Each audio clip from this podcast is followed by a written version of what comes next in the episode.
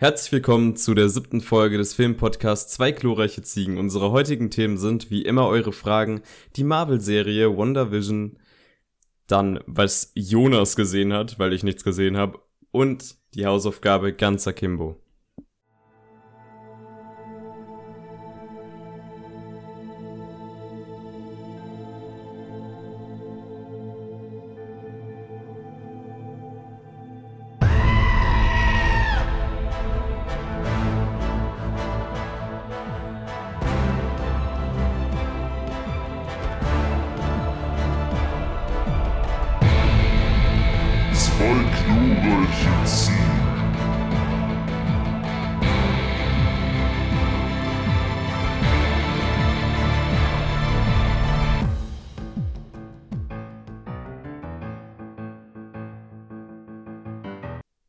Von meiner Seite herzlich willkommen zur siebten Folge von Zwei glorreiche Ziegen, wie Fabian schon gesagt hat, was heute alles drankommt und natürlich der freundliche Reminder ganz am Anfang von meiner Seite. Instagram, zwei glorreiche Ziegen, alles klein geschrieben und zusammen. Könnt ihr uns immer Fragen stellen, uns gerne folgen. Da seht ihr die Thumbnails meistens schon sonntags oder montags, auf jeden Fall früher und wisst schon ein wenig, worum es an diesem Tag gehen soll. Und ihr werdet immer auf dem neuesten Stand gehalten. Dann natürlich auf Spotify der Ziegenmix, wo wir jeweils immer pro Folge einen Soundtrack reinpacken, den wir gerne mögen, also einen Song. Ähm, dann natürlich liebend gerne Letterbox auch noch folgen, uns beiden, ist in der Beschreibung. Da schreiben wir ab und zu auch mal Reviews und da könnt ihr immer sehen, was wir geguckt haben die Woche. Und natürlich unvergessen, uns auf YouTube zu abonnieren und natürlich auch, wenn ihr wollt, die Glocke drücken, damit ihr nicht verpasst, wenn eine wundervolle Folge jeden Montag rauskommt und ab und zu auch mal dienstags oder generell außer Plan irgendwas anderes. Ja, äh, das war's, glaube ich, so genau. größtenteils. Genau. Spotify, Podcast kommt auf Spotify, wenn wir 50 Abonnenten erreicht ja. haben. Lasst euch Zeit. So. Aktuell löscht YouTube mehr Abonnenten, als wir dazu bekommen, deswegen müssen wir uns da eigentlich gar keine Sorgen machen, was den Zeitplan bzw. den Stress angeht. Genau. So, so, so, so. Wir werden jetzt einfach mal mit den Fragen starten. Denn ihr habt natürlich auch wieder Fragen gestellt. Das könnt ihr ebenfalls über Instagram machen. Zwei glorreiche Ziegen, klein und zusammengeschrieben. Und wir kommen direkt zur ersten Frage. Denn die liebe Annemarie fragt, Zucchini? Kommt drauf an, in welcher Form. Ja, Zucchini, das ist natürlich jetzt eine tiefgründige Frage. Ich ja. weiß aber nicht, wie ich da spontan drauf antworten soll. Also ich würde sagen, Zucchini roh nicht, gekocht oder in der Suppe. Ja, das ist meine Antwort.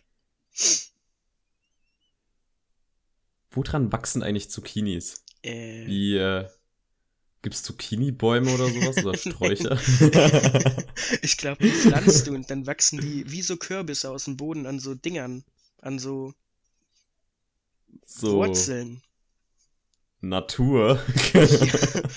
Biologie-Grundkurs. Ja, same. Aber wir matschen nur Kartoffeln und sowas. Ja, nee, wir reden die ganze Zeit über Biochemie, obwohl gesagt wurde, dass wir damit schon seit einem halben Jahr durch sind, aber es geht einfach nicht vorbei. Grüße an meinen Biolehrer an dieser Stelle. Ich grüße also. meine nicht, nee. Annemarie, was sollen wir, also dass du jetzt auch wieder mit solchen komplizierten Fragen ankommst, das äh, schlägt uns ein wenig um, um ehrlich zu sein. Dennoch befragen, be beantworten wir deine Frage erstmal mit Ja, würde ich sagen. Ja.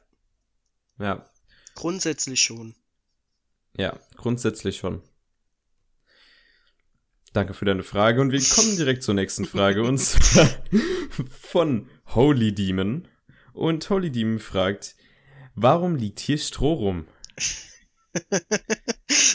Lieber Holy Demon, warum hast du eine Maske auf? Ja. Ja. also, das ist ganz kurz beantwortet. Bester Filmdialog aller Zeiten. Ja. Also. Deutsche Filmgeschichte. Deutsche Filmgeschichte. Und, und tatsächlich, das, das Witzige daran ist, dass äh, ich gerade geguckt habe, Holy Demon hat auf seinem Profilbild wirklich Ihrem. zwei Personen mit Maske. Ja, tatsächlich. Ja, das ist, ähm, Danke für deine tiefgründige Frage und Ja. diese Erinnerung an diesen fantastischen Filmdialog. Falls ihr ihn nicht kennt, er ist sicherlich auf YouTube oder erwachseneren Plattformen zu finden. und somit kommen wir direkt zur nächsten Frage. Denn die Julia fragt. Julia kennt man vielleicht auch schon aus unserem Podcast. Folge Eventuell. 3 und 4 war sie dabei. Falls ihr diese Folgen noch nicht gehört habt, beziehungsweise falls ihr gar nicht wisst, wer wir sind, das kommt jetzt ein bisschen spät, aber wir haben ganz am Anfang auf unserem Kanal eine Folge Hashtag 00, die geht auch nur ein Viertelstündchen oder so und da wird alles erklärt. Und dann könnt ihr uns deabonnieren.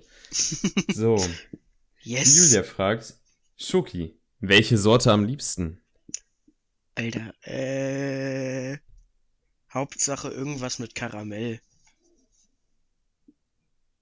Karamell, hm. Das ist eine starke Antwort, muss ich tatsächlich sagen. Strong. Hm. Mit Schokolade ist es kompliziert. Ich muss sagen, mein Geschmack hat sich auch ein wenig gewandelt in, der letzten, in den letzten Jahren. So, es ist halt den, den ganz süßen Scheiß, sowas wie Nougat oder so. Da ist es halt irgendwie für mich nur noch unverträglich, weil das ist mir dann schon. Ah, es ist schwierige, schwierige Sache, aber. Schoki, welche Sorte am liebsten? Hm. Vielleicht dann was mit Nüssen. Das ist ja nicht so. Diese Nuts.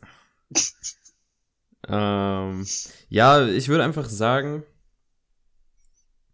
dass wir, wir, wir sagen einfach Twix oder Knoppersriegel. Grüße an die Freizeit.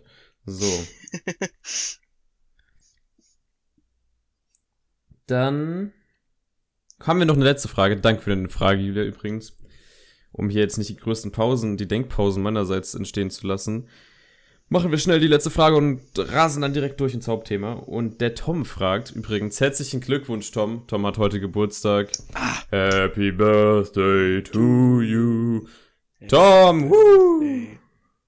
Do you? Ja, wir, wir müssen das jetzt nicht komplett durchsingen. Ich meine, so viel Aufmerksamkeit braucht er jetzt auch nicht. Ja, also, to be honest. Ähm, dennoch, Tom ist jetzt auch zwölf und damit in unserer Riege nun endlich angekommen. Wer ist stark und geht durch den Park? Count Dooku. Richtig. So, damit wären wir mit den Fragen durch. Danke, Tom, für deine letzte Frage. Wer diesen Anspieler nicht kennt, ich kann allen Menschen nur empfehlen, sich Solar Wars von Davis Schulz anzuschauen. Eine sehr, sehr tolle Synchron-Parodie auf YouTube. Hauptthema. Wir kommen zum Hauptthema. Unser heutiges Hauptthema ist die Marvel-Serie, die vor kurzem wöchentlich erschienen ist, und zwar Wonder Vision. Yes. Jonas, du hast sie erst ganz frisch gesehen. Möchtest du einfach mal starten? Oder soll ich erstmal kurz sagen, worum es geht und dann kannst du starten? Ja, dann machen wir das so. Dann machen wir das so. So, WandaVision. Wie fassen wir das zusammen? Also, ähm, Also erstmal natürlich Spoilerwarnung. Wir werden Spoilerwarnung. Wir werden hier Story über spoilern. von, von der Serie wie auch von dem Zeug, was vorher im MCU Ja. passiert ist. Wenn ihr das skippen wollt, wir haben Timestamps. Ihr könnt direkt zum nächsten Thema überspringen. Dann verpasst ihr zwar unser tolles Gerede, aber habt keine Spoiler im Endeffekt. Yeah. WandaVision ist die erste Serie, die aus dem MCU auf Disney Plus geehrt ist. Und darin geht es um unseren Main Character namens Wanda, die man schon vorher kennt, die eine, ein Teil der, der Avengers war. Und am Anfang, also so ungefähr sagen, was, was am Anfang passiert. Also am Anfang rafft man ja noch nicht wirklich so, was Ja. abgeht, ne? Also am Anfang Also am Anfang, alles wie eine wirkliche Sitcom. Erstmal aus Ja. den 50ern, zweite Folge aus den 60ern. Und man merkt aber spätestens in der zweiten Folge, da dass stimmt was irgendwas nicht. stimmt. So richtig. Ja. Also zusammengefasst, es geht einfach darum, dass Wanda ein, äh, ein ein krasses Trauma, was sie durch äh, Dinge, die in Avengers Endgame und Avengers Infinity War geschehen sind, die muss sie halt, die, die verarbeitet sie, sag ich mal, auf ganz spezielle Art und Weise. ja, also, ja, also im Grunde geht's in Folge 1 erstmal nur darum, dass Vision äh, Besuch von seinem Boss bekommt. Ähm, und beide in der Sitcom genau. haben ihre Fähigkeiten zu verstecken zu Hause.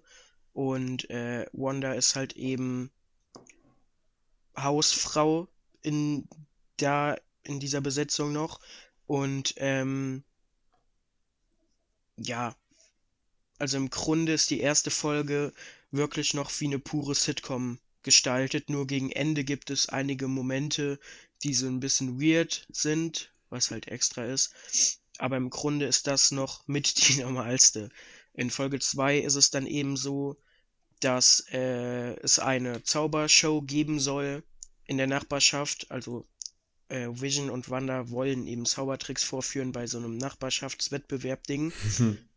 und ähm, ja, Vision berät sich aber mit der Nachbarschaftswache für über Sicherheitsvorschläge und er verklebt sich damit noch irgendwie mit einem Kaugummi seine äh, Systeme, während Wanda bei äh, einer der mächtigsten Frauen in der Nachbarschaft irgendwie versucht, sich so ein bisschen einzuschleimen und alles. Und da dann aber schon die ersten komischen Dinge erlebt, dass zum Beispiel durchs Radio jemand fragt, ob es ihr gut geht.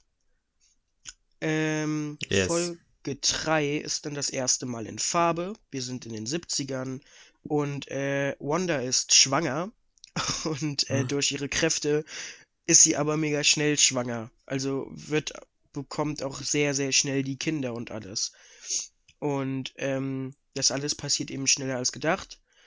Äh, Vision lässt aber nichts unversucht irgendwie und holt dann den behandelnden Arzt wieder von den Bahamas aus seinem Urlaub zurück, damit er halt pünktlich bei der Geburt da ist.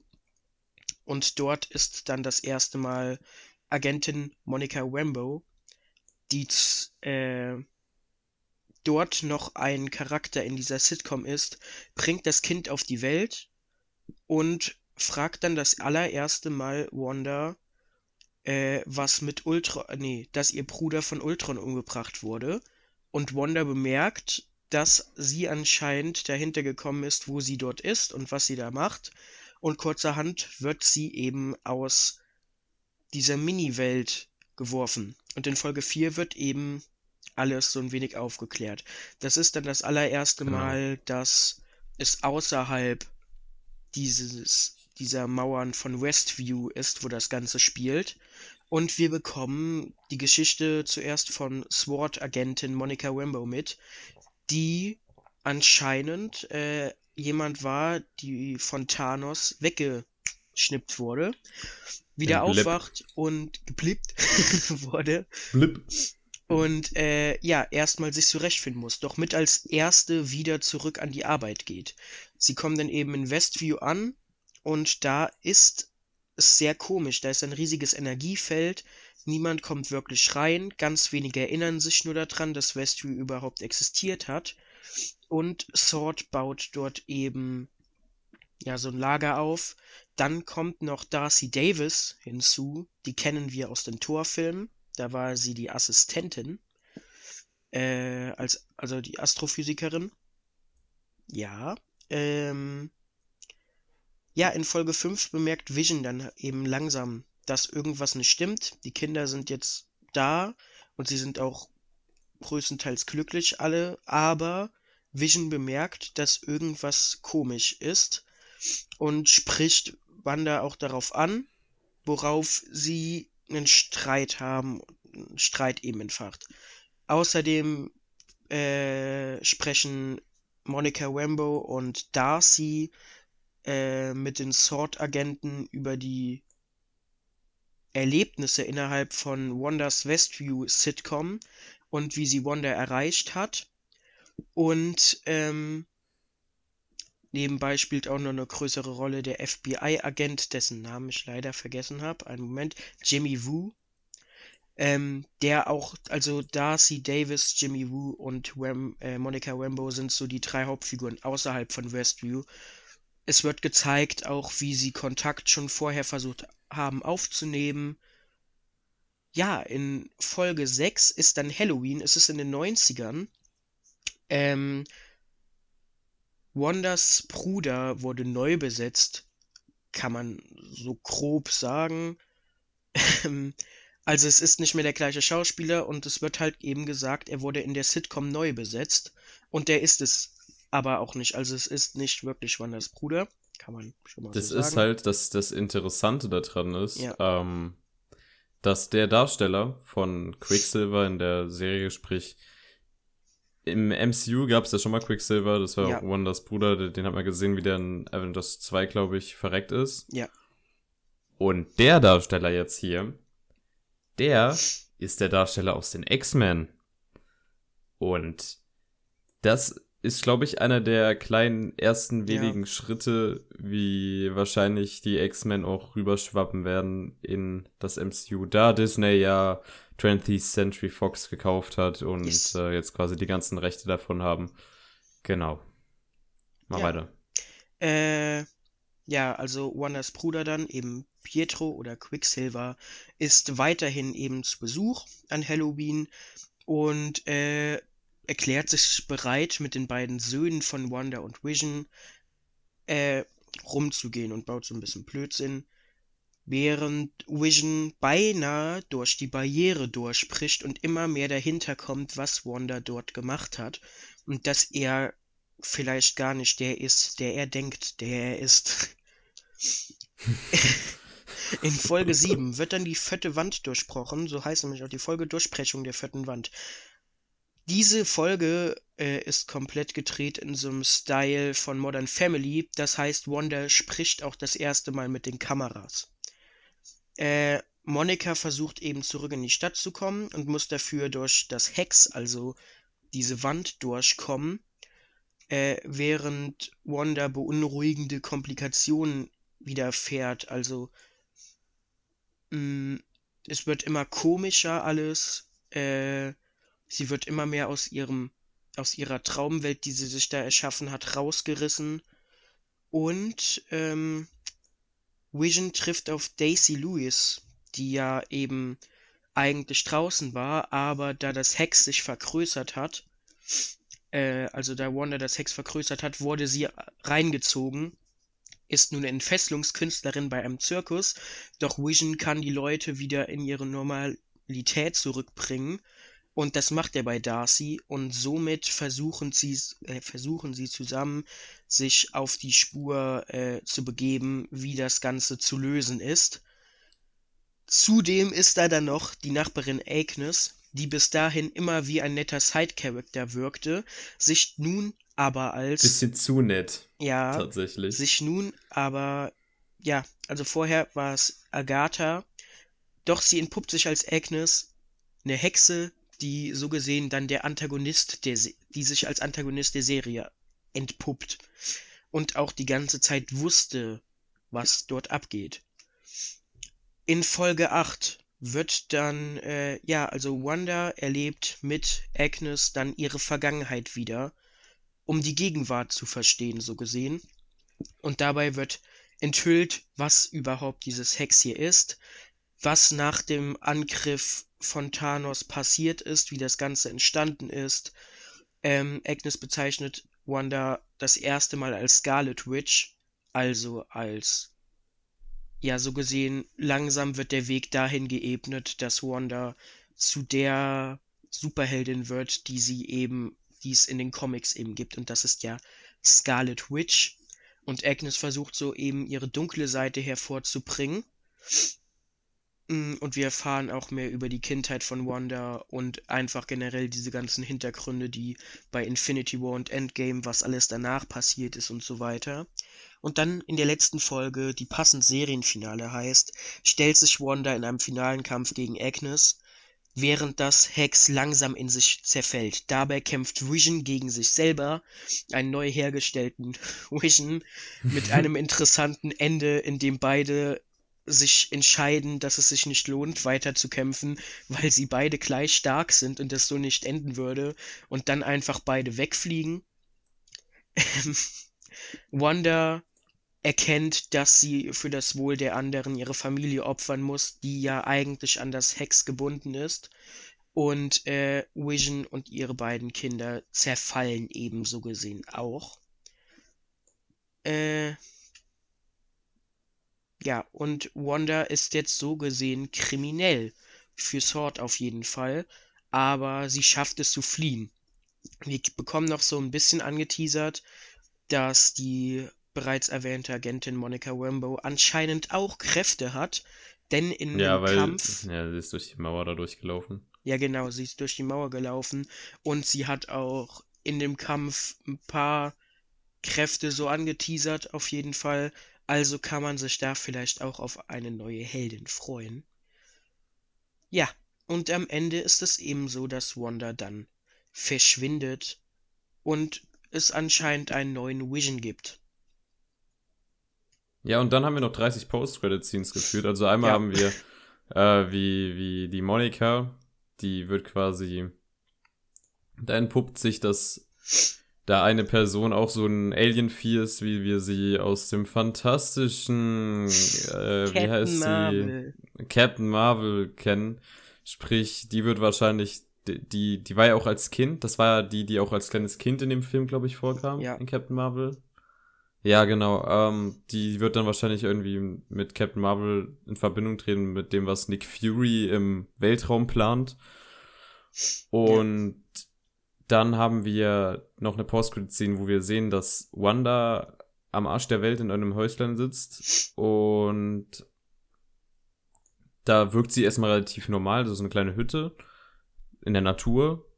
Aber dann sehen wir, gucken wir so ins Hinterzimmer und dann sehen wir sie quasi ein zweites Mal aber in ihrer Scarlet Witch Form, wie sie dieses Hexenbuch, was äh, mit, mit dunklen Künsten und so, das äh, Agnes hatte, dass sie das quasi studiert und man hört noch so die Schreie ihrer Söhne irgendwie. Ja. Ende. Ja. Noch seine Meinung.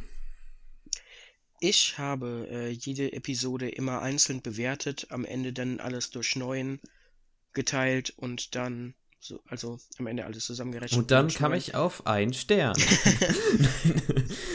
Knapp. Äh, ich kam auf vier Sterne. Ich habe vier Sterne gegeben, genau wie, der Dur wie die durchschnittliche Bewertung. Da bin ich sehr stolz.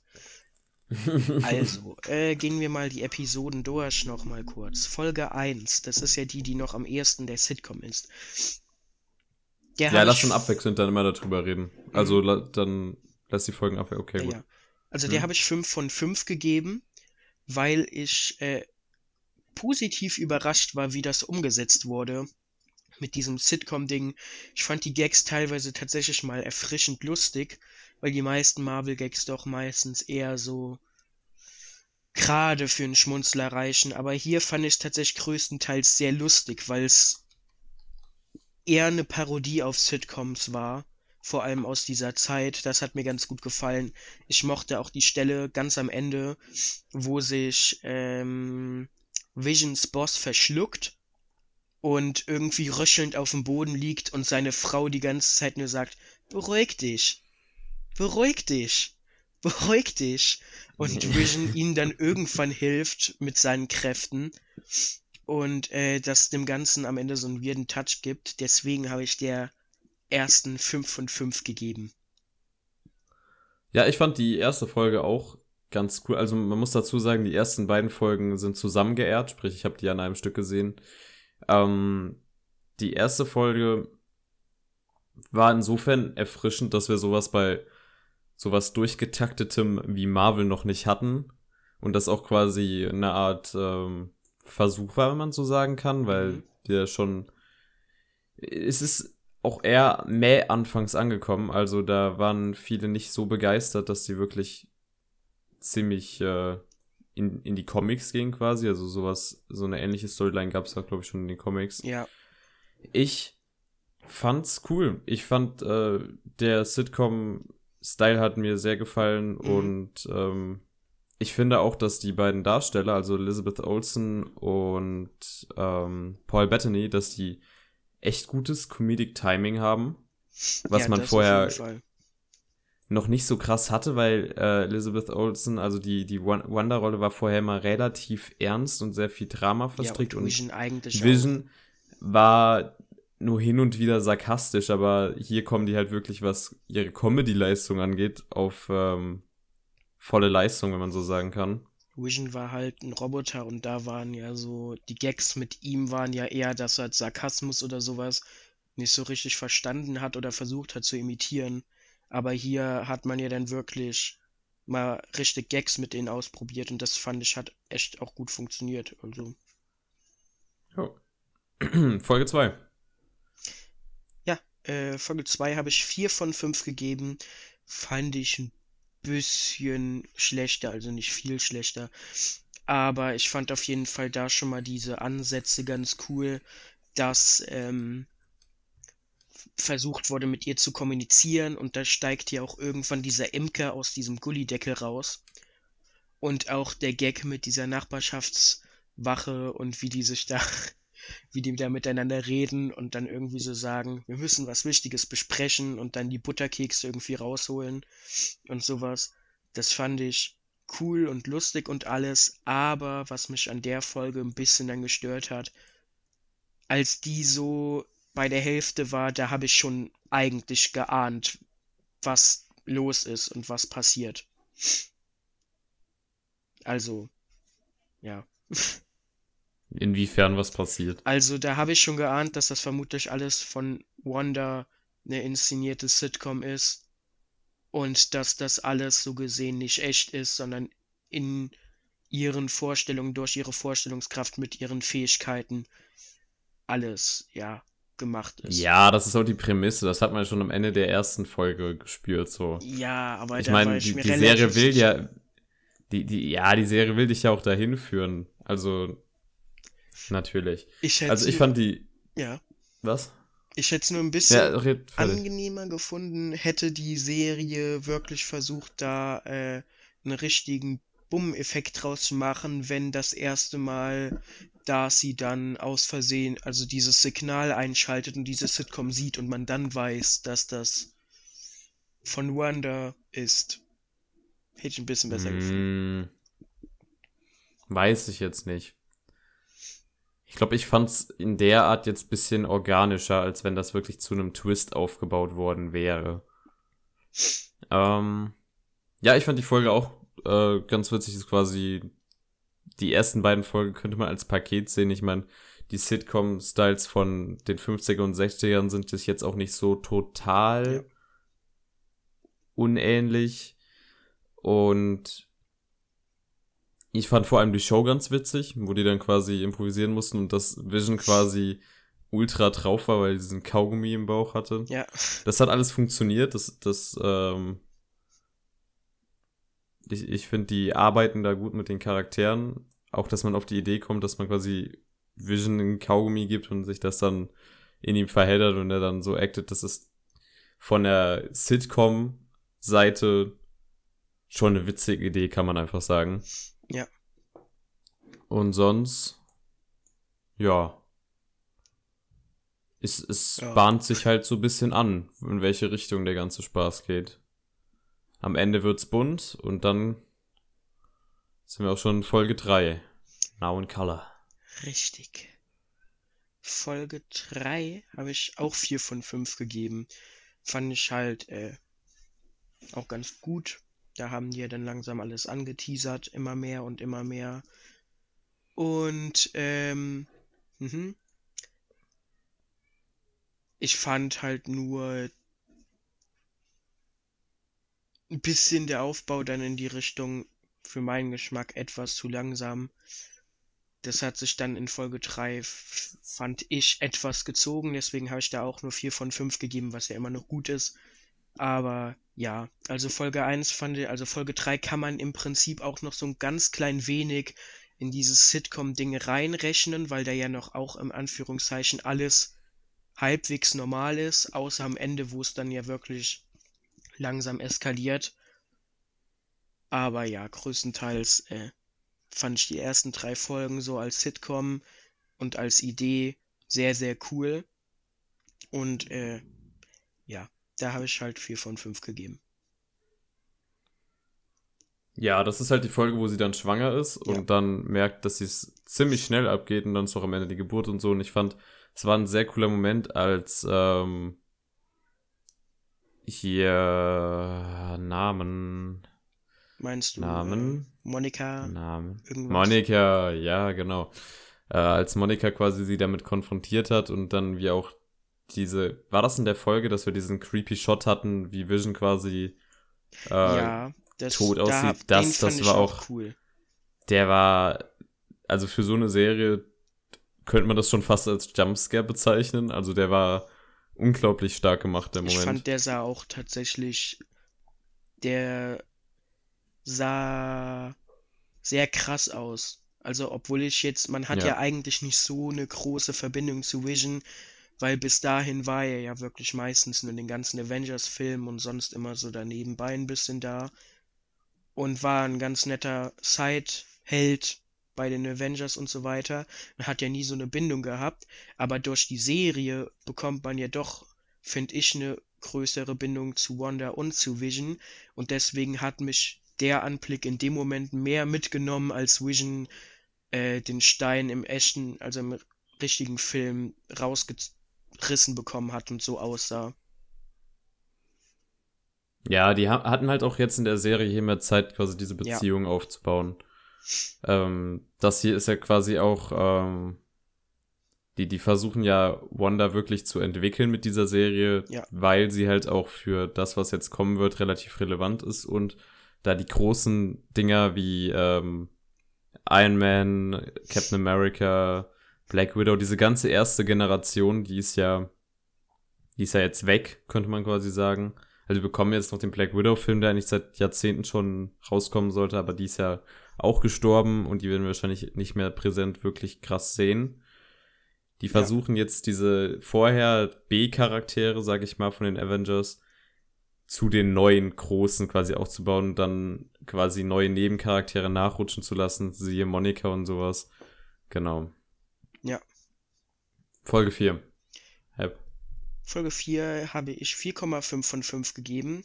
Ich fand's cool, dass dann die Serie so langsam aus diesem Sitcom-Ding rausgegangen ist und uns dann gezeigt hat, was auch außen alles abgeht. Vor allem aber mh, so gesehen, wir sehen, dass äh, Wanda anscheinend diese Westview-Welt erst kurz also kurz nachdem das alles passiert ist mit dem Blip und äh, dass Thanos, dass mit Thanos gekämpft wurde und alles. Also es ist noch nicht so lange her, weil Monika wacht am Anfang der Episode ja im Krankenhaus auf, weil die ja weggeblippt wurde. Muss dann erfahren, Mhm. dass ihre Mutter an Krebs gestorben ist. Vor fünf Jahren schon. Ähm, ja. Und äh, geht aber sofort eigentlich wieder arbeiten bei Sword. Das ist so ein, ja, einer der Geheimdienste. Nachfolger von Shield. Genau. Genau. Und, Und, weil Shield war ja infil Ja. infiltriert von äh, Hydra. Ja. Und Sword ist jetzt irgendwie, äh, man könnte es als Nachfolgeorganisation Ja. bezeichnen. Ja, bla. ähm, ja, ich fand einfach die ganzen Hintergründe, Hintergründe cool. Man hat dann das erste Mal so wirklich gesehen, was das dann wirklich ist. Ich fand die Erklärung auch cool gemacht und alles. Es war eine gute Folge, habe ich 4,5 von 5 gegeben. Ja, ich fand die auch ziemlich cool. Ich fand äh, allgemein der Plot, den sie da aufgebaut haben, finde ich sehr interessant. Dass man da quasi das erschaffen, beziehungsweise sie wissen ja nicht wirklich, was da gerade passiert. Es war sehr geil, die Perspektive, Perspektive von außen zu sehen. Und ähm, ich finde Monika als Charakter und äh, der Jimmy Woo. der andere Dude, der Jimmy, die finde ich, die funktionieren. Die sind auch sympathisch quasi- und alles. Ja, also die, die funktionieren als Charaktere. Cat Dennings als Darcy war ja schon, ähm, Ja, schon früher dabei. Ich fand die in Tor extrem nervig. hier Ich fand finde, sie war in der Serie jetzt, sie war okay, würde ich sagen. Sie hat halt weiterhin so schlechte Gags gebracht, aber nicht mehr so nervig und scheiße wie. Ja, es ist halt, und, und sie hat, wir haben endlich mal gesehen, dass sie auch irgendwie wirklich was drauf hat, statt die ganze Zeit nur dumme Gags zu bringen und so. Und. Hat ein bisschen mehr Tiefe bekommen auch. Ja, ein bisschen mehr Tiefe bekommen und ein bisschen mehr Sympathie vielleicht. Aber ich finde, das ist auch vielleicht eine persönliche Sache, aber ich finde die Stimme ultra anstrengend. ja. Aber da, dafür kann sie ja nichts. Dafür kann ja. sie nichts. Also die, die Stimme fand ich nur. Ich habe ja im O-Ton geguckt. Ja, ich auch. Da ist ja ein bisschen. Aber es ist auch im Deutschen. Also die deutsche Synchro ist ähnlich von der Stimme. Ich glaube, es ist gewollt. Ich ja, glaube, ja. ich glaube, ihre normale Redestimme ist gar nicht so quietschig wie, wie der Charakter. Ich ja. meine, die ist ja auch sehr viel im Voice Acting und äh, ich meine, in Serien, wo ich die gehört habe, in Anim Animationsserien, wo die mitgesprochen hat, war die Stimme jetzt nicht so. Ja. Ist ja auch eigentlich egal, die Folge war gut und äh, damit ähm, können wir jetzt zur nächsten Folge über, und zwar der fünften Folge. Ja, ähm, ab der fünften Folge ging, also, obwohl, ja, Folge 5, Folge 8 und Folge 9 waren für mich die schwächsten. Und, äh, also ich habe Folge 5 3,5 von 5 gegeben. Ich fand, ähm, die ganzen Ansätze, die die Serie dann angefangen hat, fand ich sehr interessant und auch sehr cool und alles aber ich fand manchmal war es immer so was angedacht, aber nie so richtig irgendwie dann weiter ausgearbeitet. Also war ich der Meinung irgendwie, das waren dann immer so hm. Ansätze auch. Man hat hier versucht, diesen einen Sword-Agenten, dessen Namen ich gerade nicht weiß, ähm, irgendwie auch so ein wenig als Antagonisten ja. darzustellen, aber irgendwie war er doch nicht so ein Antagonist, weil so böse war der Typ halt nicht. Im Endeffekt hat er ja nur versucht. Im Endeffekt kann ich ihn irgendwo verstehen, weil Wanda macht ja was Blödes. Also eigentlich ist das ja nicht cool, was die da tut. Dementsprechend verstehe ich. staatswidrig. Ja, deswegen so, verstehe ich, wie der ja. handelt. Deswegen sehe ich ihn nicht so als Antagonisten richtig an, aber er wird halt sehr als einer aufgebaut. Dann diese ganzen Sachen mit Vision äh, kommt raus, Vision kommt aber dann doch nicht raus. Äh, ja. Da fand ich, das hat mich so ein wenig gestört. Ich fand es auch dann etwas uninteressanter, aber im Endeffekt, ich meine, 3,5 ist ja immer noch solide, also, ja. Äh, das ist die Folge, ja, hier sind ihre Söhne ja dann noch älter, also ja. die, die Söhne können sich ja upagen, haben wir mitbekommen. Und ja. ich, ich finde es nicht so kritisch wie du. Ich finde eigentlich, dass äh, die eine ziemlich interessante Entwicklung, eigentlich noch ziemlich geil, wie Wanda dann quasi rauskommt und ähm, die, die draußen quasi konfrontiert und dann auch wieder ihren, äh, ihren slowakischen Akzent hat. Ich glaube, ja. war doch slowakisch, oder? Ja, ja. Ähm, ne, mir hat die tatsächlich ganz gut gefallen. Wahrscheinlich sogar besser als dir. Das Interessante ist, was ich kurz einwerfen wollte, ich bin ja hier gleichzeitig auf äh, IMDb.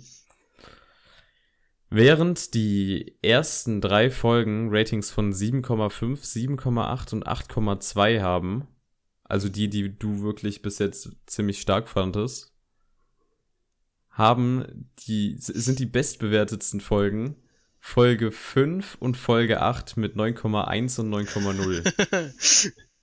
Interessant, okay. du kannst dich jetzt mit dem Mainstream boxen. Sehr gut. Also, also tatsächlich ist Folge 5 die bestbewertetste Folge der Serie. Ich, ich kann es nicht so krass nachvollziehen. Ich fand persönlich, glaube ich, Folge 4 sogar einen Ticken besser, aber ähm, ja, ich, ich finde es weiter, fand's weiterhin spannend. Ich finde auch nicht schlecht, dass die den als Antagonisten darstellen. Ich meine, ähm, insofern ist er ja ein Antagonist, dass er den Gegenpart von, von Monika und so darstellt. Also er handelt halt im Staat und er handelt sehr strikt und so. Und Monika versucht ja Mitgefühl für Wanda zu zeigen, versucht das ja auf eine andere Art zu lösen. Im Endeffekt versuchen sie ja beide das Problem zu lösen, aber können da halt nicht zusammenarbeiten, weil sie unterschiedliche Ansichten haben. Und das sehe ich schon als äh, eher cleveren Antagonisten in der Hinsicht dann, auch wenn es nicht wirklicher Antagonist ist, aber er handelt halt nicht im Sinne unserer Protagonisten. Ich finde es ja. besser, als wenn er jetzt einfach nur böse wäre und wenn, wenn gesagt werden wollte, dass ich bin, ich will Wanda wegmachen, Digga. Äh. es war auf jeden Fall ein bisschen besser gelöst als diese ganzen Shield-Agenten, die irgendwie so random richtig böse waren und alles. Und dann einfach immer ja. nur gesagt haben, ja, die sind von Hydra. Ach, der, ja, der ist von Hydra. Ach, ja, ah, ja. Wie, wie, wie wir das nicht bemerken konnten. Ja, ich bin auch von Hydra, deswegen habe ich nichts gesagt. Die Russen, die Russen. Leute. Kalter Krieg wird weitergeführt. Ähm, Folge 6. Hau raus. Folge 6, äh, das ist dann nochmal eine, die ich mit 5 von 5 bewertet habe. Die fand ich wieder sehr, sehr stark. Ich mochte erstens diesen ganzen 90-Flair. Es schneit. Es schneit? Bei mir hat es gerade eben gehagelt, aber. Bei mir schneit's gerade. Wir sind im April, meine Freunde. äh, ja, ja, red weiter. also ich mochte diesen 90s-Flair von der äh, die dann die Serie eingeschlagen hat. Ich hatte irgendwie ab und zu so leichte auch Prince of Bel Air Flashbacks oder sowas. Ey, das fand ich halt cool. Die haben da teilweise auch ein paar Anspielungen immer wieder dann eingebaut. Das haben die generell aber in der ganzen Serie. Also die ganzen Easter Eggs, die ganzen Anspielungen. Das die fand Werbung ich sehr cool. vor allem. Hm? Die, die Werbung zwischendurch, ja. die halt auf äh, vergangene Sachen anspielen, die fand ich immer sehr unterhaltsam. Also. Ja. Ich mochte dann, was man mit Pietro, also mit äh, Silver, nee, wie heißt der nochmal? Quicksilver. Quicksilver, Quicksilver. Äh, als Charakter gemacht hat, wie er so auch diesen coolen Onkel mimt. Ich fand cool, das war ja die Folge, wo dann Vision äh, in diesem weirden Erbsenkostüm oder nee, ich glaube, er hat sich als Popel verkleidet, äh, dann durch die Stadt geht. Das ist sein originales Vision-Kostüm, so sieht Vision ja, in den alten ja, ja. Comics Popel. nee, er hat ja gesagt, er hat ja selber gesagt, er hat sich als Popel verkleidet. Ähm. ich kann mich nicht mehr so krass dran erinnern. Ich hab's geguckt, als es geehrt ist. Ich wollte es eigentlich rewatchen, aber dann hatte ich doch keine Zeit. Auf jeden Fall, äh, das fand ich sehr amüsant und alles. Und ich mochte dann eben, da ist ja Vision dann durch diese Stadt, vor allem am Stadtrand gegangen und hat so auf eigene Faust äh, alles untersucht und hat ja dann mit Bewohnern gesprochen, die irgendwie wie geistig Gestörte da einfach nur standen oder gesessen haben und mit ihm so mit so einem creepy Grinsen im Gesicht geredet haben, was so ein bisschen so ein Horrorflair auch gebracht hat, was ich mega cool fand äh, auch der Konflikt in den Wonder dann immer mehr gerät und alles, der ist sehr nice aufgebaut. Ja. Ja. Und dann am Ende, das ist Folge 6. 6, ja. War das schon da? Nee, war es noch nicht. Okay, kommt darauf die Folge. Weil ich muss mal kurz Fall überlegen. Fand ich nice. Ja, Folge 6 war cool. Ich äh, fand die ganze Halloween-Geschichte witzig. Ich finde, dass der Quicksilver-Actor, also der X-Men-Actor, der hat mir auch schon den X-Men-Film ja. sehr gut gefallen. Der kommt hier auch auf äh, volle Glanzleistung. Ich finde, der ist ein guter Comedy-Relief. Vor allem im Kontrast zu Wanda, die jetzt äh, selber merkt, so dass ihre, ihre tolle Welt jetzt hier zusammenbricht, etc. Ich finde auch die Dialoge zwischen ihnen cool, weil ähm, man halt auch merkt, so, das ist nicht der Pietro, den sie kennt, so das kristallisiert sich da auch raus. Die halt Kinder von Wanda, die entwickeln ja selber Fähigkeiten. Der eine, ja. der, das eine Kind hat ja Wandas Fähigkeiten, das andere hat Pietros Fähigkeiten. Also wir haben quasi da eine zweite Generation von, von Scarlet Witch und Quicksilver. Ja. Scarlet Wizard. und ähm, ja, das Drama baut sich halt so ein bisschen auf und man merkt, wie die heile Welt von Wanda zusammenbricht und ja. alles so ein bisschen zu glitschen anfängt. Und ich finde auch den, den Twist cool, dass ähm, Vision jetzt selbstständig quasi versucht herauszufinden, was abgeht und äh, sich da dann auch Fronten zwischen Wonder und Vision bilden. Genau, und ich glaube, am Ende der Folge ist es ja dann das auch, wo äh, dann das Hex vergrößert wird. Oder? Mm. Damit müsste die Folge änder, äh, enden, weil Folge 7 ist ja dann die in diesem Modern Family Style und das ist ja dann, wo Vision auf Ja, Darcy ja. trifft, aber im Hex. Ja, Das- da, genau, genau, genau, genau. Also da wird, das ist ein episches Ende auch, wo das Hex dann quasi größer wird.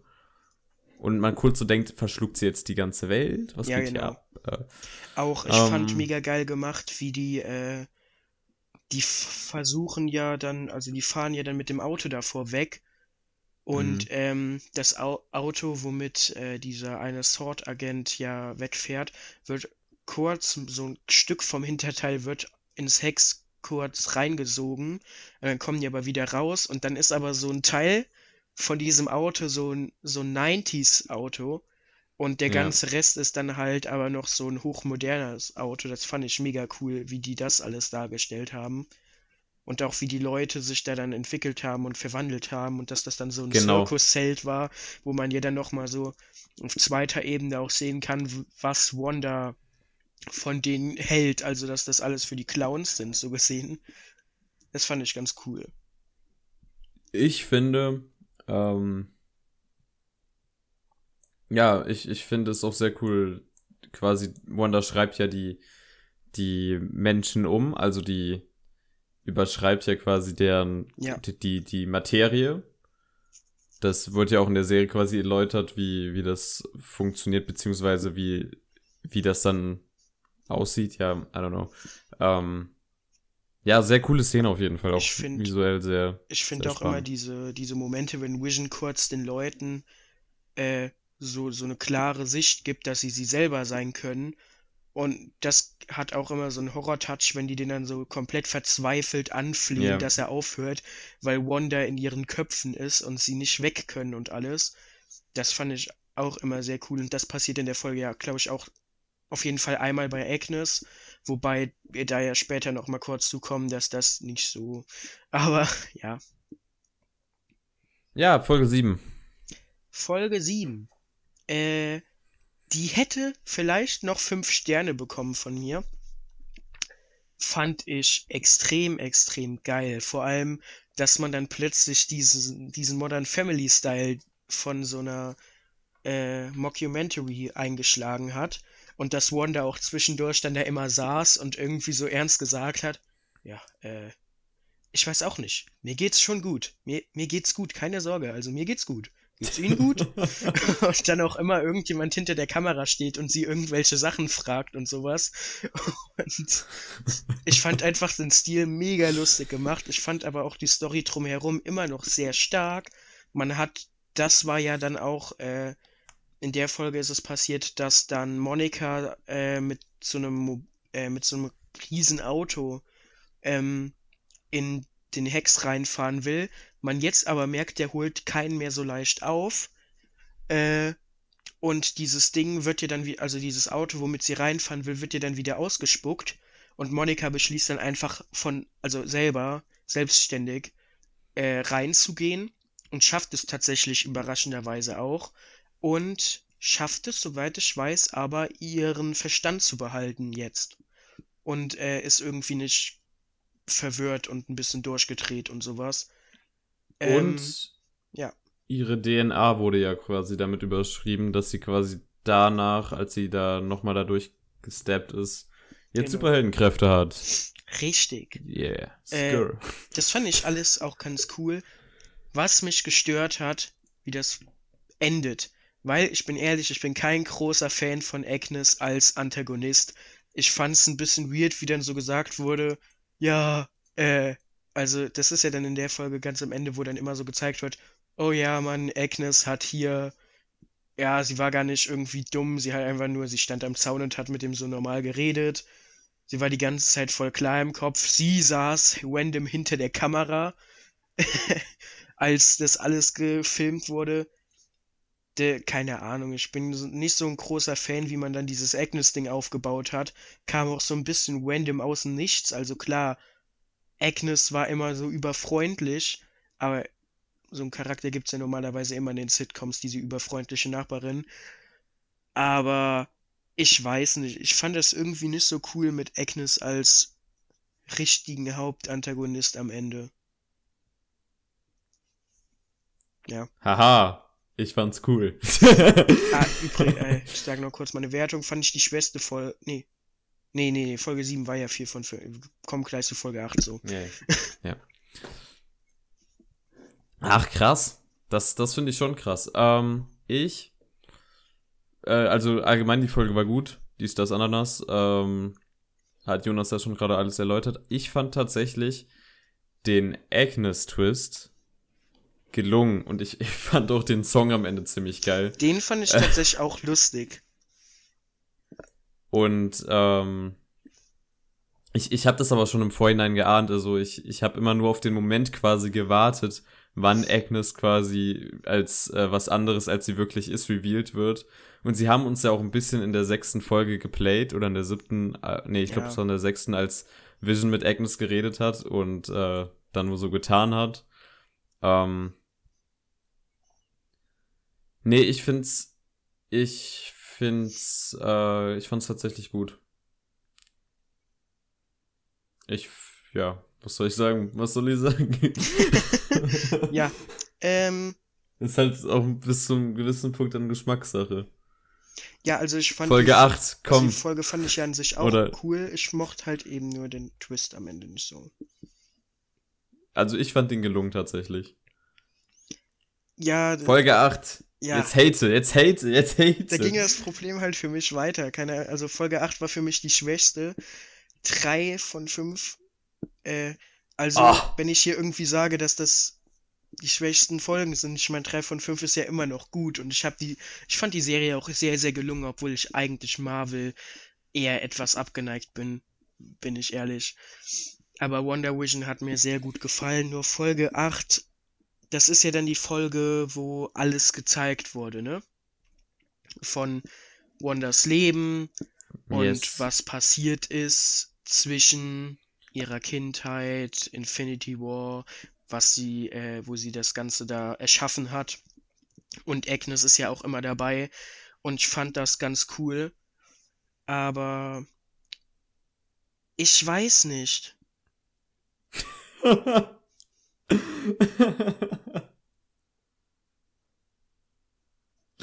Ich fand's irgendwie, keine Ahnung, ich, ich mag Agnes einfach wirklich nicht. Ich glaube, das ist das Größte, was mich stört. Da hat die Serie irgendwie für mich mega abgebaut, weil ich einfach Agnes als Antagonist richtig kacke fand.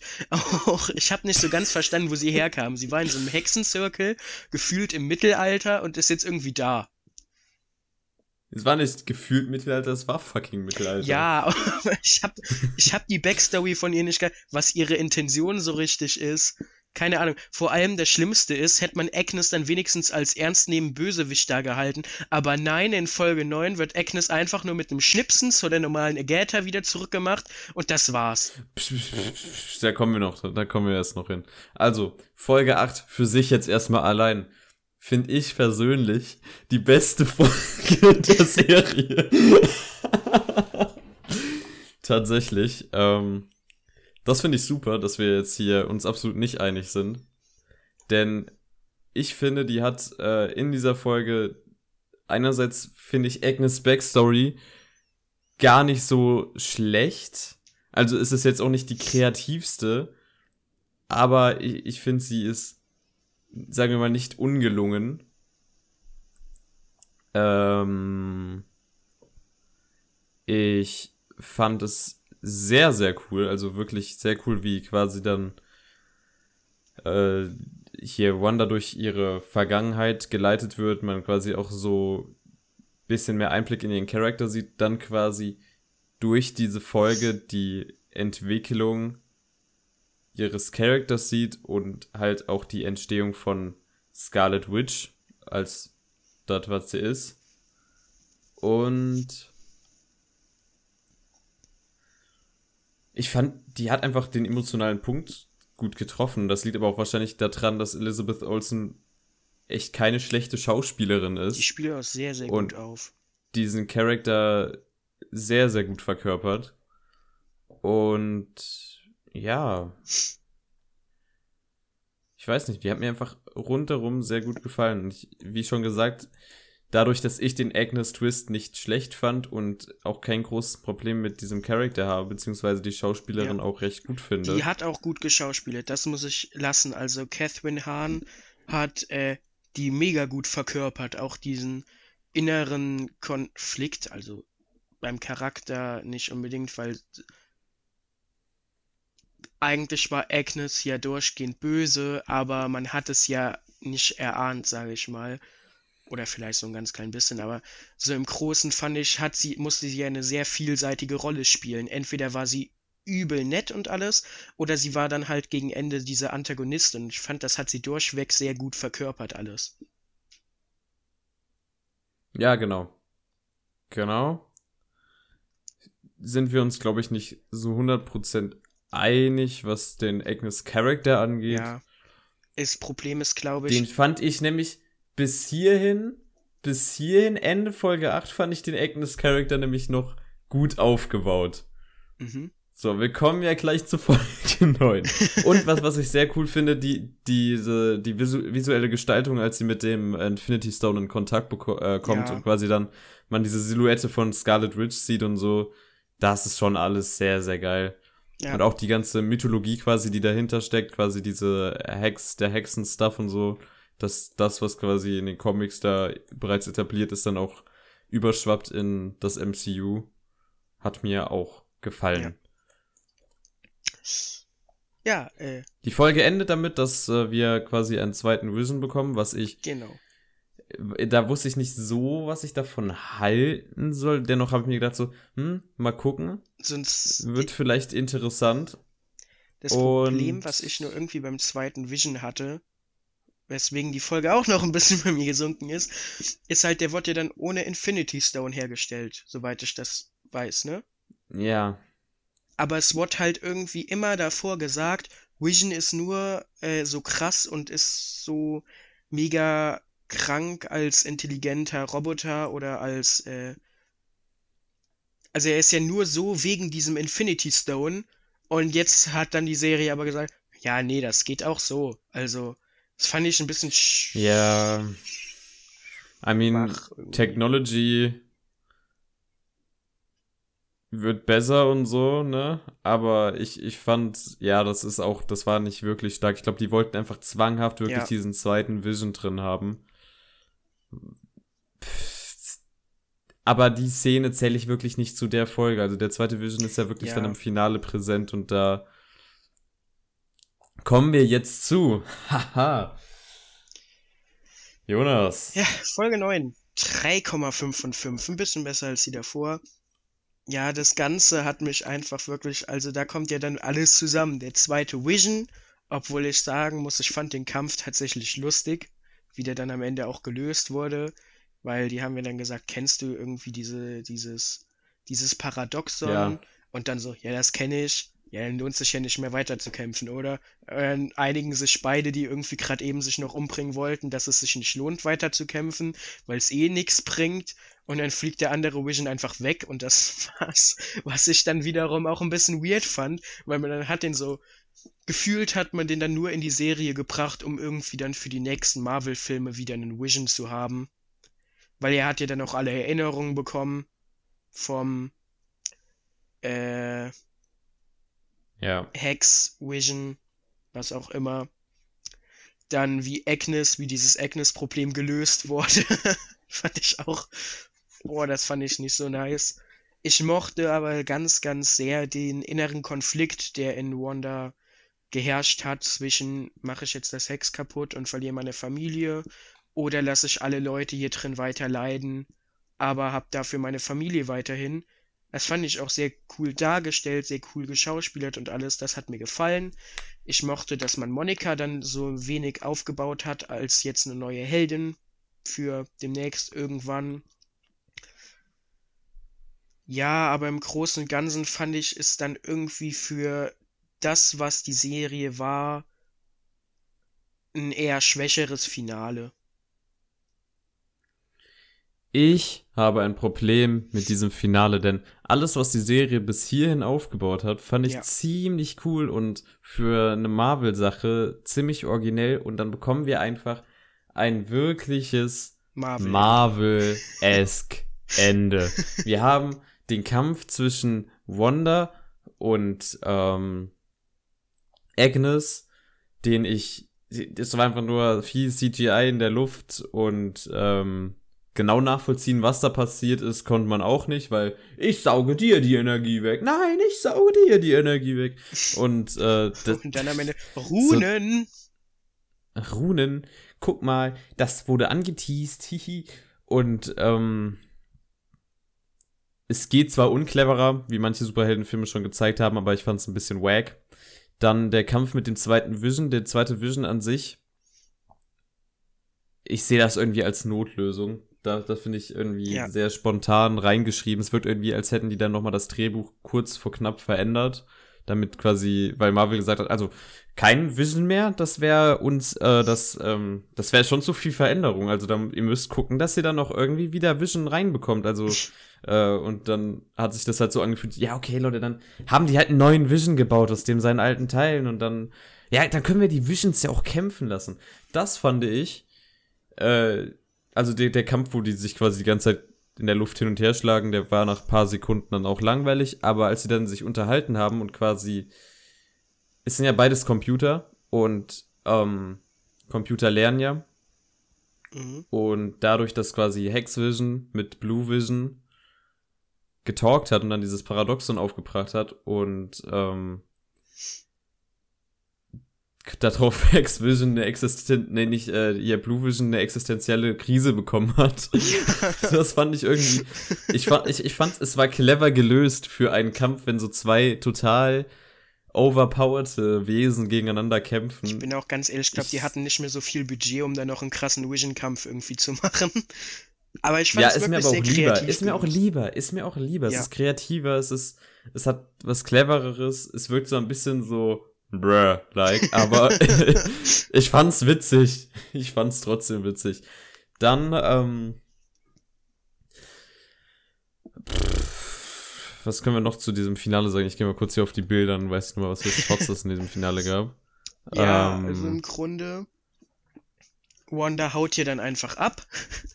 so, äh, das war, das, das ging dann so schnell. So auf einmal ging es mega schnell. Die ja, es, es war total überhastet am Ende, habe ich das Gefühl gehabt. so, die Ich- haben diese Kämpfe gehabt, die haben sich meiner Meinung nach etwas zu sehr gezogen, obwohl sie schon noch ganz okay waren.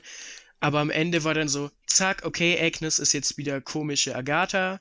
Zack, Wanda redet noch kurz mit Monika. Zack, FBI kommt und Sword kommt, aber Wanda fliegt weg.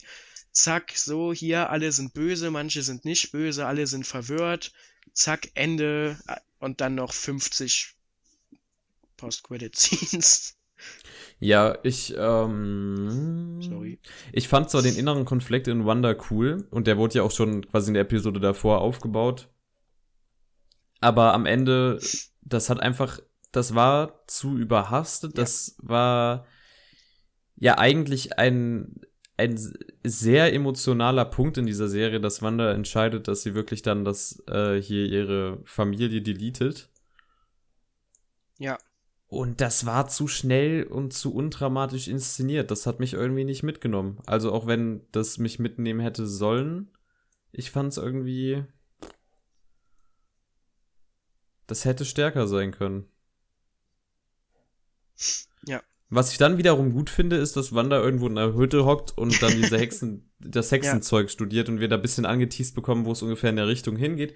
Denn Wanda wird ja auch in dem zweiten Doctor Strange und der heißt ja And the Multiverse of Madness.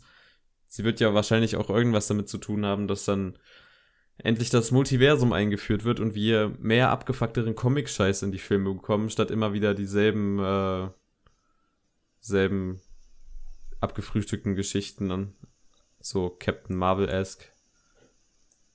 Ja. Genau. Ja. Also, das war's Jetzt so grob. Ja, mal finale Wertung, finale Wertung. Finale Wertung ist dann bei mir vier Sterne. Sie hat sehr stark angefangen, meiner Meinung nach, aber dann irgendwie zu Marvel-mäßig aufgehört. Da hat man dann auch gemerkt, dass Marvel doch nicht so viel zulassen wollte, zu viel Experimentelles. Wo man ja sagen muss, da haben wir schon bei DC so ein bisschen drüber geredet. Marvel macht es ganz gut, dass sie äh, schon Freiheit lassen, was sie ja getan haben. Das ist ja was Neues, alles, was dort auch ausprobiert wird. Aber sie bleiben sich doch ihren Marvel-Prinzipien treu. Und das merkt man, finde ich, gegen Ende der Serie sehr, dass äh, dann doch Marvel so ein wenig auf die Bremse gedrückt hat und gesagt hat, yo, wir brauchen aber Vision, yo, mach irgendwas mit Agnes, die brauchen wir auch nicht. so, bring doch irgendwie Monika als neue Heldin mit rein, bitte, danke. So, ja, das war dann alles einfach zu marvelig für das, dass es sehr untypisch alles angefangen hat. Aber vier Sterne, also hat mir eigentlich sehr gut gefallen. Fand ich cool. Habe ich auch am Stück durchgucken können, locker. Ja, ich hatte auch sehr viel Spaß mit der Serie. Ich finde, Marvel im Serienformat funktioniert ziemlich mhm. gut, weil sie sich hier mehr Zeit lassen können, auch für die Charaktere. Ja. Es wirkt nicht alles so überhastet wie in den Filmen, wo wirklich in den Filmen dann auch immer darauf geachtet werden muss, dass wir am Anfang eine Actionsequenz haben, weil es ist nötig, damit der Film am Anfang schnell die Fahrt aufnimmt. Dass wir dann äh, relativ schnell äh, die, die Charakterentwicklung durchfrühstücken, damit wir unbedingt den extrem krassen Klimax am Ende aufbauen können. Also es fällt dann halt so ein bisschen aus dem Muster, weil sie mehr Zeit haben, weil sie den Charakteren auch mehr Zeit geben können. Und es fühlt sich halt alles äh, nicht so flach an wie in so manch Marvel-Film. Wobei das Ende dann doch leider etwas lasch gewesen wäre. Also von mir insgesamt dreieinhalb Sterne.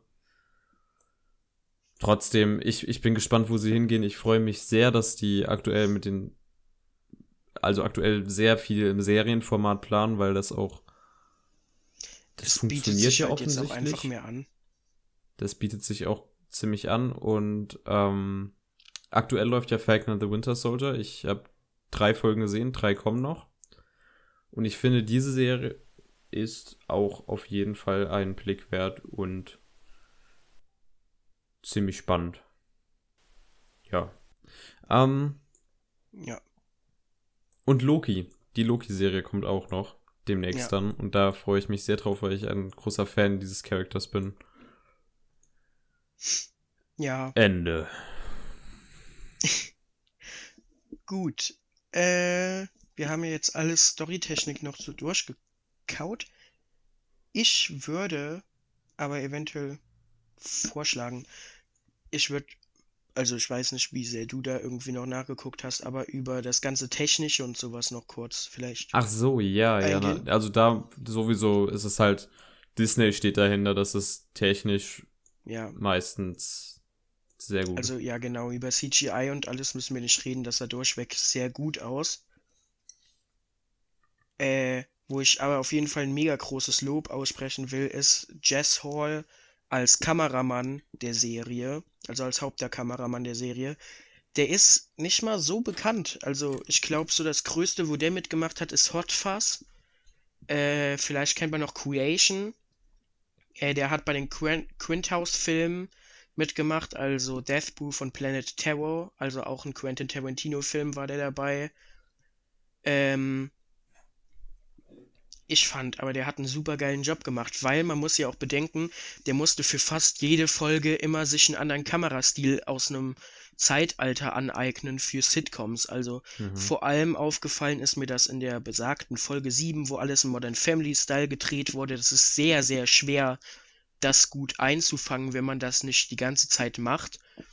Äh, aber auch Folge 1, Folge 2, Folge 3 oder auch die 90s-Folge, da war die Kamera immer anders eingestellt. Ich glaube, der hat 47 Kameralinsen äh, für Wonder Vision benutzt, um verschiedene Effekte und verschiedene Bildqualitäten und Bildtöne rauszuholen. Also in Folge 7 in den 90s war eben dann auch alles viel greller als sonst. In der Folge, wo alles in den 70ern war, war es schon grell, aber so matt weil damals natürlich die Kameraqualität sehr neu war.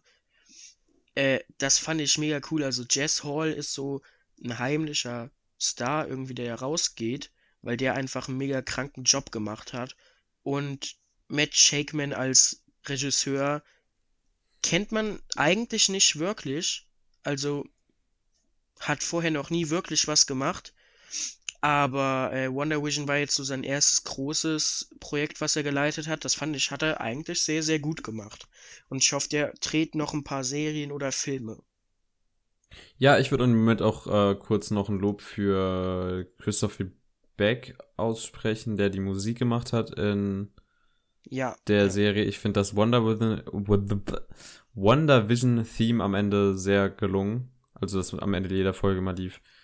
Das äh, ist eines der stärkeren Themes und äh, nicht so Industrie Filmmusik, falls ihr genau. sich euch für Film und äh, Musik interessiert und unsere Meinung dazu wissen wollt, beziehungsweise euch jetzt fragt, Industriemusik in Film? Unser zweiter Podcast auf diesem Kanal geht um Filmmusik. Schaut da gerne rein. Also generell aber auch Christoph, Christoph E. Beck. Keine Ahnung. Ausgesprochen wird. Äh, der hat sonst an, bei Marvel eigentlich nur noch Ant-Man und Ant-Man and the Wasp gemacht, die sowieso zwei Marvel-Filme sind, die mehr hervorstechen und auch beim Soundtrack gut hervorstechen. Und vermutlich seine größten Werke, Frozen, Frozen 2, wo die Soundtracks ja durch die Decke gegangen sind. Ja. Äh, also der ist auch sehr, sehr talentiert. Da hat man sich einen sehr guten ähm, Composer halt hinzugezogen, weil alleine schon, der hat ja für fast jede Folge auch immer einen neuen Intro. Boah, die Intro-Songs waren teilweise äh, geschrieben. ultra Banger. Ja. Also, und, oder auch, wir haben ja schon gesprochen, dieser Agnes-Song, der Ja. dann kommt, das fand ich alles mega nice. Jetzt setzen wir mal einen Stempel drauf, oder? Ja, Gut. sonst, so keine Ahnung. Ja, also- Schauspieler fand ich noch sonst alle durchweg Ja. sehr gut. Also da gab es keinen, der wirklich Scheiße gebaut hat oder so. Dementsprechend, ja. Stempel jetzt! Bam! Und jetzt sagst du die Filme, die du gesehen hast. Okay, äh, Aber ich mal nicht überhasten, mein Freund. Du suchst dir ein bisschen was raus, worüber du sprechen möchtest. Alles klar? Ja, ja. Äh, also vielleicht, ich habe dieses, also ich habe gestern Abend zum fünften Mal dieses Jahr absolut die Giganten geguckt. Du musst dir den unbedingt mal angucken, bitte. Was ist das? Noch nie von Boah. gehört. Also nochmal für alle, guckt euch absolut die Giganten an. Ah, Mann, ist der Film gut. Oh, der ist so, der ist so unfassbar gut, wirklich. Oh Gott. Äh, aber über den will ich ja nicht reden. Da habe ich ja schon in Folge 1, ja, Folge 1 ausführlich drüber gesprochen. Worüber ich lieber hier reden möchte, ich habe mir drei, nee, warte, vier. Vier? Ist vier in Ordnung? Ja, äh, zeitmäßig, äh, Ich- ja. Ich halte mich Halt kurz. kurz, ja. haben ja vier Filmchen rausgesucht. Und zwar als allererstes Ghost World von 2001. Der Film ist äh, tatsächlich mit einer sehr jungen Scarlett Johansson noch in der Hauptrolle. Tower Birch, die man nicht unbedingt kennt, aber vor allem Steve Buscemi, der hier mega, mega gut spielt. Den kennt man aus Pulp Fiction, Reservoir Dogs, Fargo, Big Lebowski, Big Fish, all das. Also ein großer Name. Ghost World ist von Terry Zwigoff. Äh, mh, Regisseur, der für sehr kontroverse Filme bekannt ist und Ghost World ist sein bekanntester. Im Grunde geht es um Enid und Rebecca, die nach dem Highschool-Abschluss in ihrer kleinen Stadt zusammenziehen wollen. Und das sind beides so Außenseiter, die äh, sich Späße machen, Leute zu verarschen und alles und das Leben nicht so richtig ernst nehmen. Enid möchte dann Seymour, verkörpert von Steve Buscemi, verarschen. Äh, macht das auch, trifft ihn dann aber wieder und freundet sich mit ihm an. Und langsam verliebt sie sich in ihn, will sich das aber nicht so eingestehen und hilft ihm stattdessen, stattdessen eine Freundin zu finden. Äh, Enid wird dann immer, also Enid, sie distanziert sich immer mehr von Rebecca, gespielt von Scarlett Johansson, und generell ihrem Freundeskreis und äh, vereinsamt so ein klein wenig und leidet darunter, dass sie äh, Seymour dann eben verkuppelt hat und das alles. Der Film hat mir sehr, sehr gut gefallen. Das ist so ein, das ist so ein richtiger Jonas-Film. Jonas. Das ist so, der bringt dir diesen 90s, 2000er Flair rüber, hat einen sehr speziellen, aber angenehmen Humor, meiner Meinung nach. Interessante Charaktere, also es ist halt wirklich wieder so ein Charakterfilm, wo es um die Charaktere und weniger um die Story geht, was ich sehr, sehr gerne mag. Äh, ja, größtenteils technisch nicht besonders hervor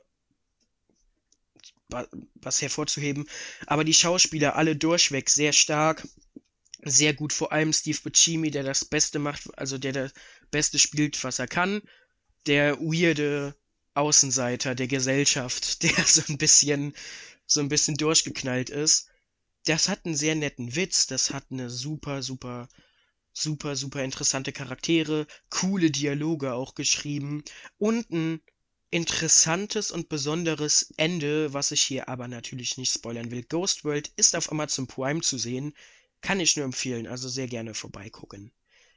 Ähm, dann möchte ich gerne High Fidelity ansprechen. Den kennt man eventuell. Der ist von 2000. Ich war ein bisschen in den 2000ern unterwegs. Äh, Stephen Frears hat den Film gemacht. Kennt man sonst nicht unbedingt. Vielleicht von Philomena, aber keine Ahnung, der ist ein bisschen unbekannter. Auf jeden Fall aus den 2000ern. Es geht im Endeffekt eigentlich um Rob, Rob Gordon, der äh, immer wieder die vierte Wand durchspricht und mit den Zuschauern redet. Das Ganze basiert nämlich auf einem Roman. Äh, dementsprechend wird das Ganze auch gefilmt wie ein Roman. Also Wob spricht durchgehend mit den Zuschauern. Und der Film beginnt eigentlich damit, dass er seine vom Top 5 Ex-Freundinnen aufzählt, da ihn gerade schon wieder wer verlassen hat.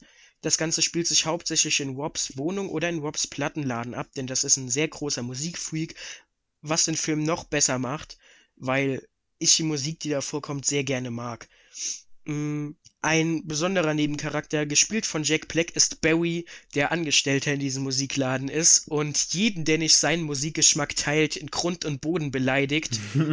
und äh, das bin ich. Also es ist eine sehr, ja, es ist eine sehr typische Jack Black-Rolle und dementsprechend spielt Jack Black auch unendlich gut, aber auch Top Luisio spielt super, Ivan Hichiali oder so. es ist ein super, super gelungener Film. Das gleiche wie bei Ghost World oder Absolute Giganten. Um die 2000er gedreht. Ein Charakterfilm. Dreht sich mehr um die Entwicklung und äh, um die Charaktere als um die Story. Äh, baut aber eine super Atmosphäre auf, die ich einfach gerne, gerne mag. Vier Sterne von mir, weil er dann an manchen Stellen doch schwächelt. Als nächstes Eternal Sunshine of the Spotless Mind von 2004. Du siehst ein Muster. da habe ich mir eine Collectors Edition in der Stil, in der, also eine Steelbox Blu-ray geholt von dem Film. Äh, hat sich gelohnt für die 22 Euro, denn das ist einfach ein mega besonderer Film. Es ist erstens ein Jim Carrey-Film, wo man nicht unbedingt erwartet, da, dass das ein Jim Carrey-Film ist, weil das war kurz nach The Truman Show. Und äh, Jim Carrey hatte ja danach immer so diesen Ruf, dass er nur Com Co Comedy-Rollen spielen kann und nur ulkig sein kann mit seinen Grimassen. Aber da hat er eine wirklich durchweg ernste Rolle gespielt, die sehr anspruchsvoll war zu Schauspielern. Auch Kate Winslet, die man aus Titanic kennt, hat, sagt selber über den Film, das ist ihre beste schauspielerische Leistung, die sie abgeliefert hat. Und das kann ich nur so unterschreiben. Ein junger Mark Ruffalo und ein junger Elijah Wood sind dabei, die beide enorm gut auch in ihren Rollen schauspielern.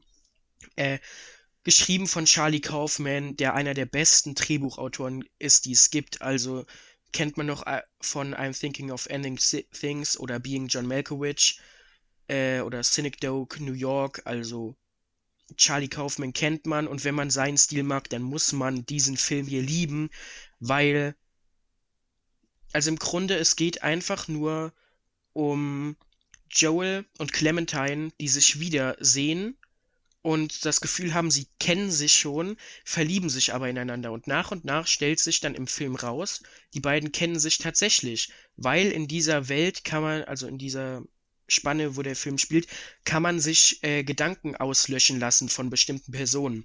Und das haben beide gegenseitig gemacht. Sie waren nämlich schon mal zusammen.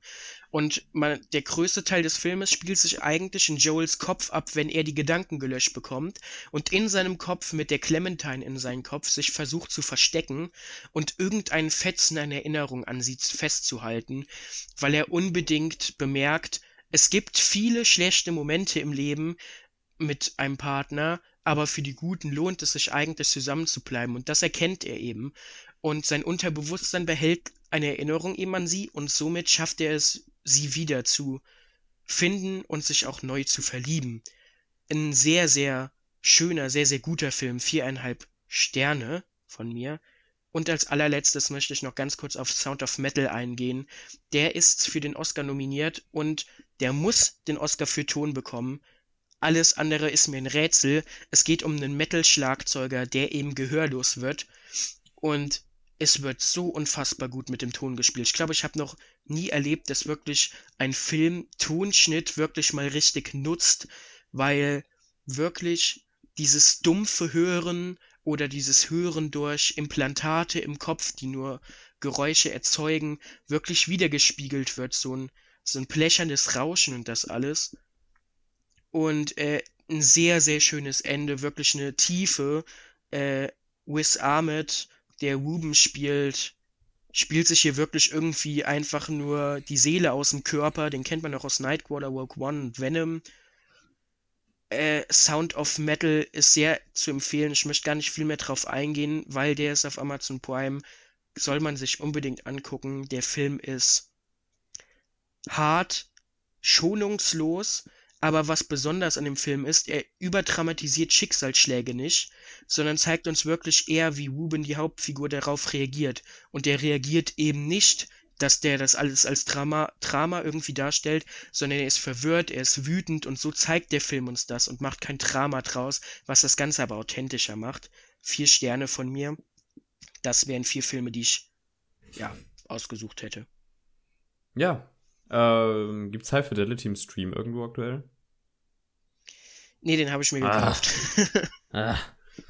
Muss unbedingt noch sehen. Tut mir leid, aber 3,99 kostet der zum Leihen auf Amazon Prime. Also, wenn du willst.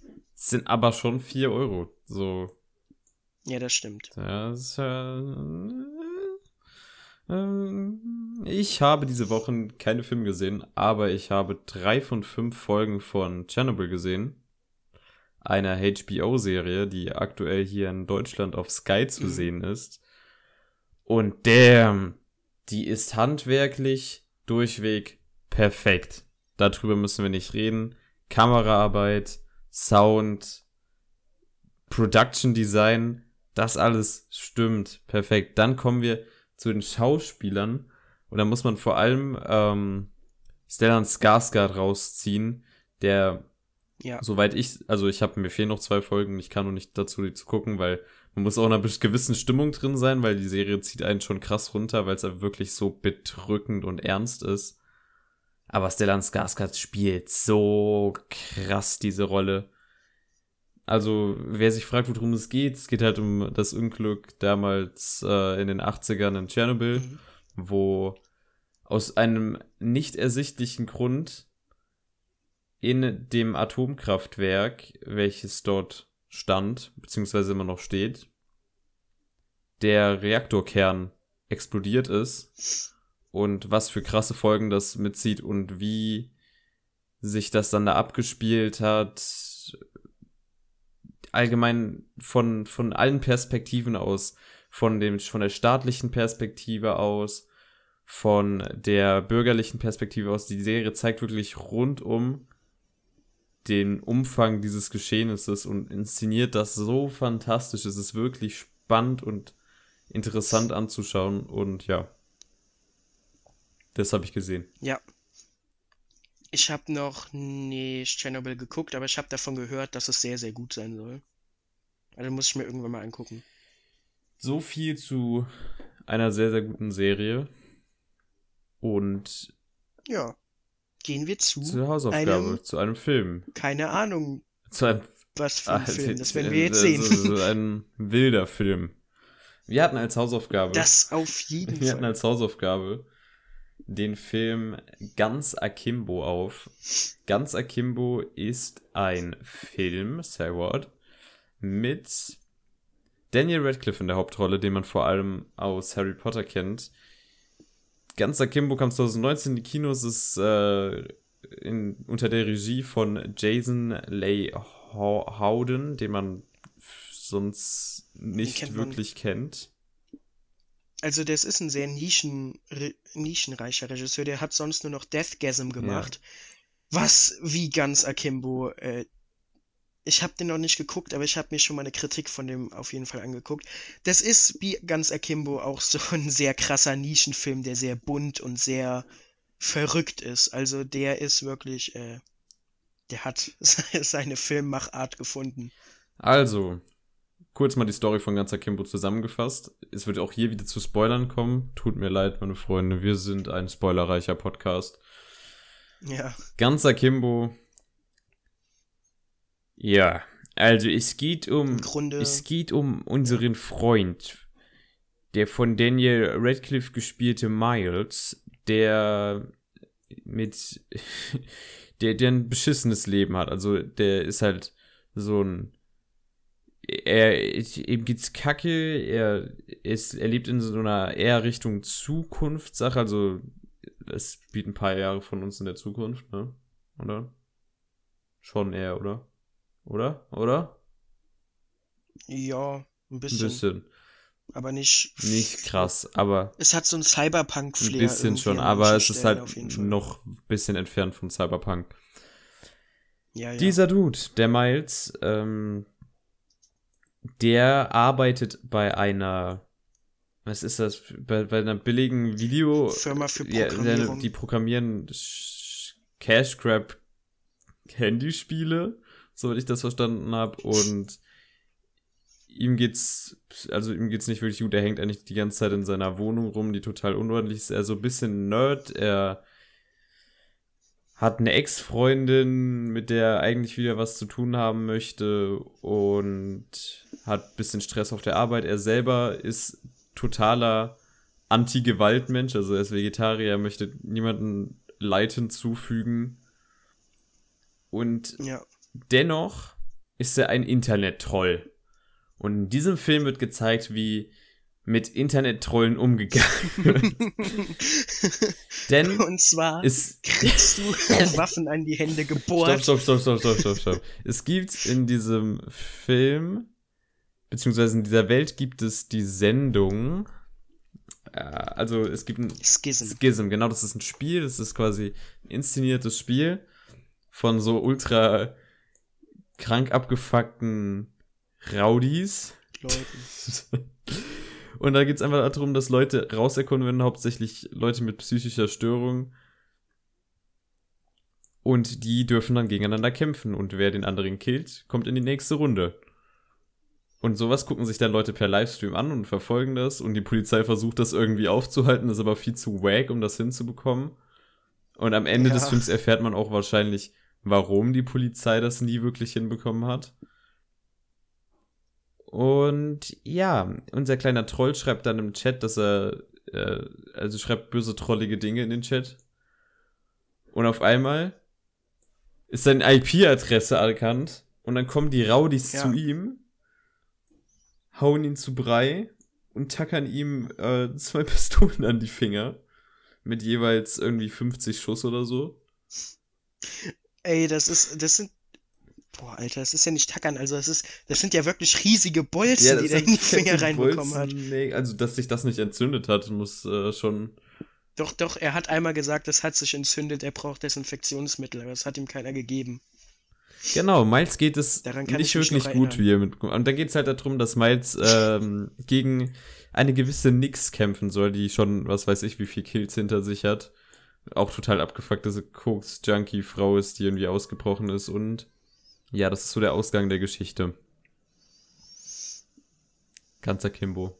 Was sagst du, Jonas? Ja. Äh, also ich, ich sag jetzt einmal von vornherein, wie viel ich gegeben habe. Drei Sterne. Same. Es ist. Es ist, äh, also es wirkt irgendwie die ganze Zeit wie so eine Videospielverfilmung von einem Videospiel, was nie existiert hat. Der Film ist halt wirklich durchgehend bunt und überladen und äh, absolut over the top und alles. Aber das passt halt einfach abnormal dazu. Es ist auch einfach nur stumpfe, rohe Gewalt, die in dem Film gezeigt wird. Was aber auch zum Film passt, weil im Grunde zeigt der Film nur stumpfe, rohe Gewalt. Mit richtig beschissenem weil... Kunstblut. Ja, das, das stimmt das, wiederum. aber das fand ich auch irgendwie schon wieder geil. das hat's aber auch schon wieder ausgemacht. Das sah halt so beschissen aus, dass es nochmal mehr Videospiel-Flair irgendwie gegeben hat. Äh, auf jeden Fall, man muss einfach sagen, Daniel Radcliffe ist ein sehr unterschätzter Schauspieler. Wie auch immer das passieren konnte. Ich fand den in Harry Potter schon immer sehr, sehr gut. Aber sonst, A Swiss Army Man hat er hervorragend ja, gespielt. Die schwarze Frau spielt der super. In Imperium spielt der gut. Horns hat er sehr gut gespielt. Jetzt ganz Akimbo, der ist sehr vielseitig.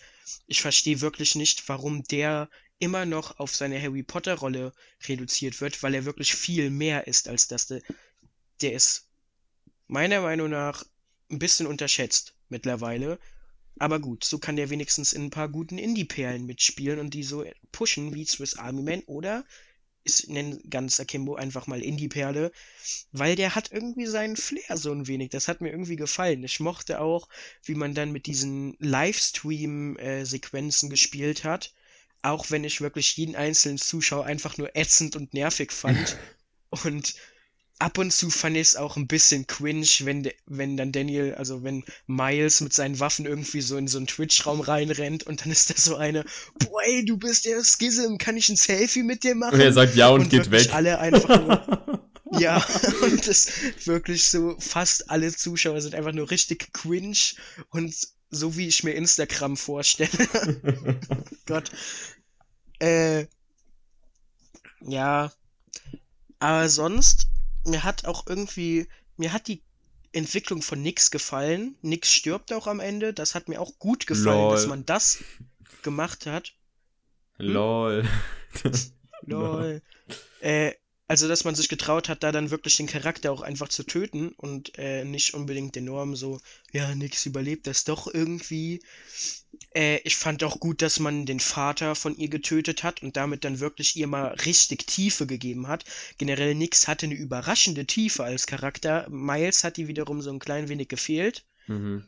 Äh, und ich mochte sehr, wie das Ende war, dass Miles dann so gesagt hat, yo, in jedem anderen Film wäre der Typ am Ende mit seiner Freundin zusammengekommen, weil sie so beeindruckt war, aber wenn du einen Typen mit deinen Waffen in, an deine Hände gebolzt, auf die Hände schlägst, bis er von dem Dach fällt und davor irgendwie noch 50 Mal anschießt, finden das die meisten, glaube ich, nur traumatisierend.